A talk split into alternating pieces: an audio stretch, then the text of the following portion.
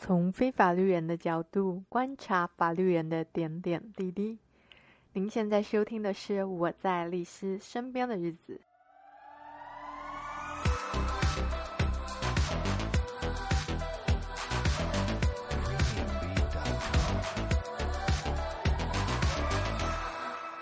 Hello，大家好。在今天的节目开始前呢，请大家先想想一个问题，就是，请问杀人有罪吗？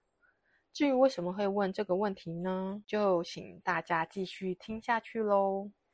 这一集跟上一集一样，我们也是要谈谈一个，就是律师在法律咨询的时候很常被问到的问题嘛。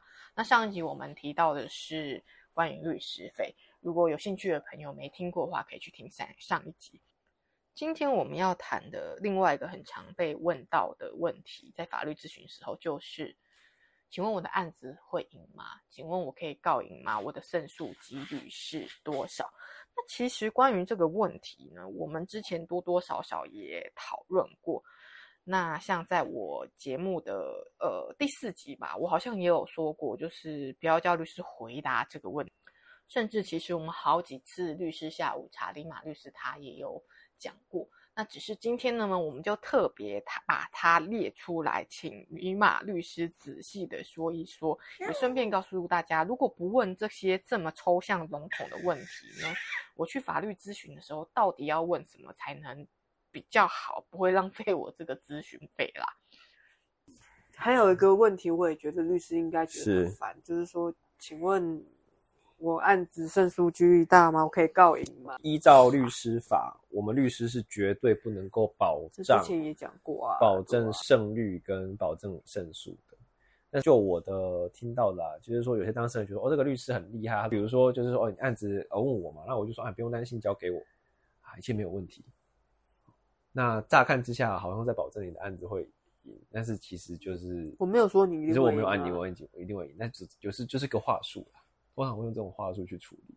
嗯，相信我，你一定会赚钱。对，就是相，就是这是就 相信我，哦、就相信我之术啦。其实 就是这样子。我必须要说还蛮常见，但是有些当事人他们就，就可是我觉得很多人会吃这套、欸，会吃这套，对啊，就像我说我爸妈应该，对，你爸妈就会吃这套啊。我会印象这么深刻，是因为最近嘛，好，我们最近李马律师想要投资，反正我个人是比较保守的嘛。你记不记得我那时候问你说，你能保证你这样不亏钱吗？对对对。然后你那时候就回答我，你就是你连骗都不愿意骗。我觉得一般人可能就说，哦，会会会，我算过。对啊。那你那时候回答我，让我印象深刻。我说，你就说，如果我要保证不亏钱这件事，那我就不要做，对啊、绝对不会亏钱。对啊，我只能够选择一个相对稳健的，因为那不动产是不动产嘛。不用讲这么细。没关系，以后以后搞不好也会讲。话说回来了，我是绝对。不想要去保证这些事情，对啊。那理论上我们也不能够去做这样的保证。到底为什么这么执着？我要问说我会不会告赢？然后我的胜一定的啊，我觉得人之常情啊，人都希望自己的案件一定会赢，他都觉得说自己案件会赢才会找律师啊。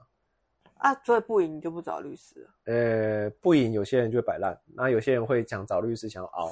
但是我说实在，对于想要熬这种当事人，我反而比较好讲，因为他就本来就预期自己案子不会赢。哦，oh, 对，那我我我踹踹我踹踹看是吗？我反而会比较好，因为其实遇到这种当事人，反而很他的案子其实有很多生机，就是案件通常不会像他想的那么糟。哦，对对，尤其是民事案件，他没有全，通常没有全赢全败的案件。因为很多人不是说就是自以为自己会赢，所以才不找律师的吗？对，就是遇到那种啊，觉得自己会一定会输的。其实那种案那种案件的当事人反而会比较喜欢接，因为我只要知道说。我的压力就比较小，我就可以帮他争，我只要帮他有争取到一些东西，他就觉得说我就赢了。哦，对，啊，通常也是这样子啊，本来就是这样子。但说什么叫赢，什么叫输？我就比如说像我，我觉得之前有一件案件来找我嘛，拆屋还地，然后被请求不当得利两百万嘛。嗯。然后那件案子，对啊，拆屋还地我没有挡下来，因为最后还是还是房子还是被拆，可是两百万的不当得利我压到剩八万了。嗯嗯。那这样子你说他有没有赢？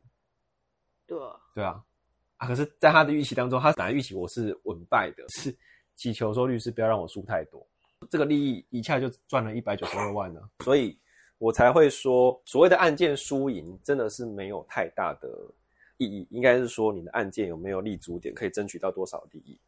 所以，其实如果是我的话，我会建议大家来问的时候，不要问说我案子会不会赢或胜诉几率有多少，但我们也不可能回答你。我觉得问这个跟问乡民问我告白会不会成功一样。回答就算回答你的这个东西也不可信，倒不如去问律师说，律师我的案件要怎么样才能够获得比较好的结果，或者是我这个案对，所以说应该说律师对方这样的请求合不合理？那哪些哪些点你可以帮我是可以帮我争取的？哦，这个律师就可以回答你，哦，而且是而且会回答的非常通常，一个好律师他会回答到很具体，所以这些问题的答复也可以提供你作为这个律师是不是好？这也比较具体嘛，我怎么知道你的赢是什么赢？像刚刚的案子说，哇，我两百万变到什么八万，嗯，哇，我会觉得这对我来说就赢了。有些人刚刚说不行，我就是啥都不要，一毛都不要付。对啊，那我就可能讲不可能，对对，就说可以去评估啊。那这里也不是说律师开的那个价码越高，比如说哦，一个可以帮你争取到八万，一个我刚才就争取到不用赔，你就去找那个不用赔的律师，你要听听看为什么他可以不用赔。好，对，因为通常来讲，我们律师的回答都是会依照。嗯，法法条啦，或者是判决的见解来跟你讲这些事情。像那个八万，那个其实我有跟他讲说，大概就是因为依照哪个判决、哪个法条，所以我们可以这样做，然后去争取法官去认同我们这个这个见解，所以可能会得到这个数字，也大概八万多。有理有据。对，那有些有些人就会说啊，那就不用赔啊，这个 OK 啊，帮你争取。这个其实也不好，因为他其实并没有告诉你他是用什么基准去判断得来的。嗯，那。这个就是，其实就是律师的应该说功力跟好坏的差别了。我我只能够这样讲。所以有人说他们有一套系统是巴拉巴拉搜寻过往相同判决弄出来。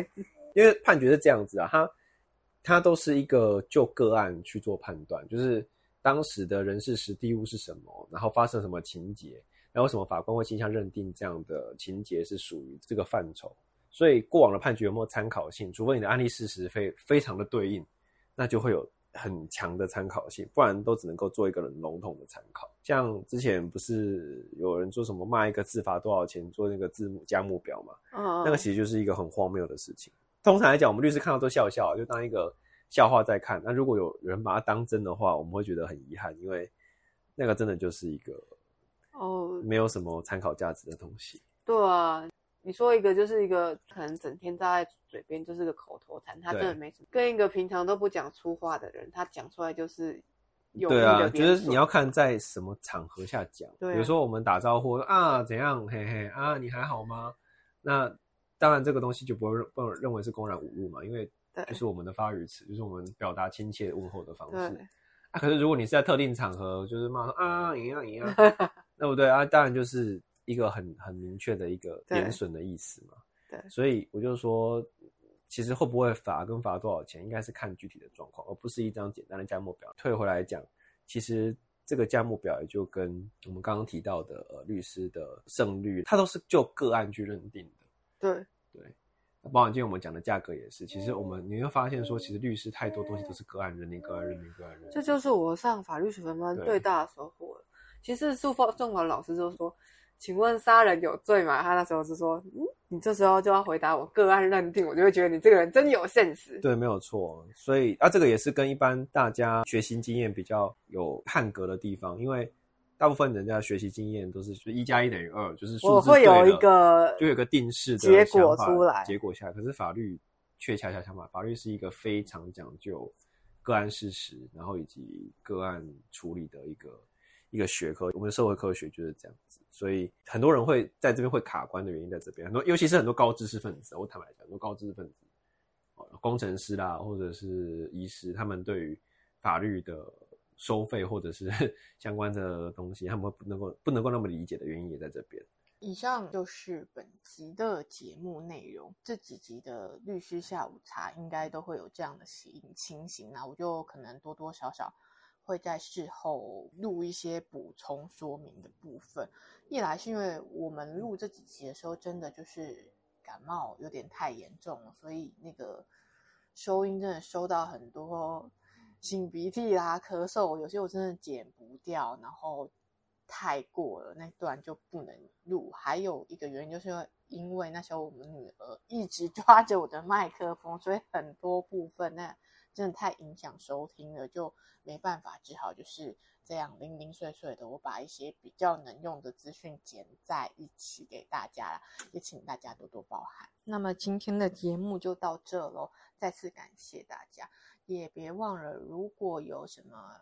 进一步想要知道的资讯呢，可以到我们的 IG 或者是去 FB 也可以啦。只是 FB 我并没有特别为这个 Podcast 另外再建一个粉丝团，就是在我原本的粉丝团里面。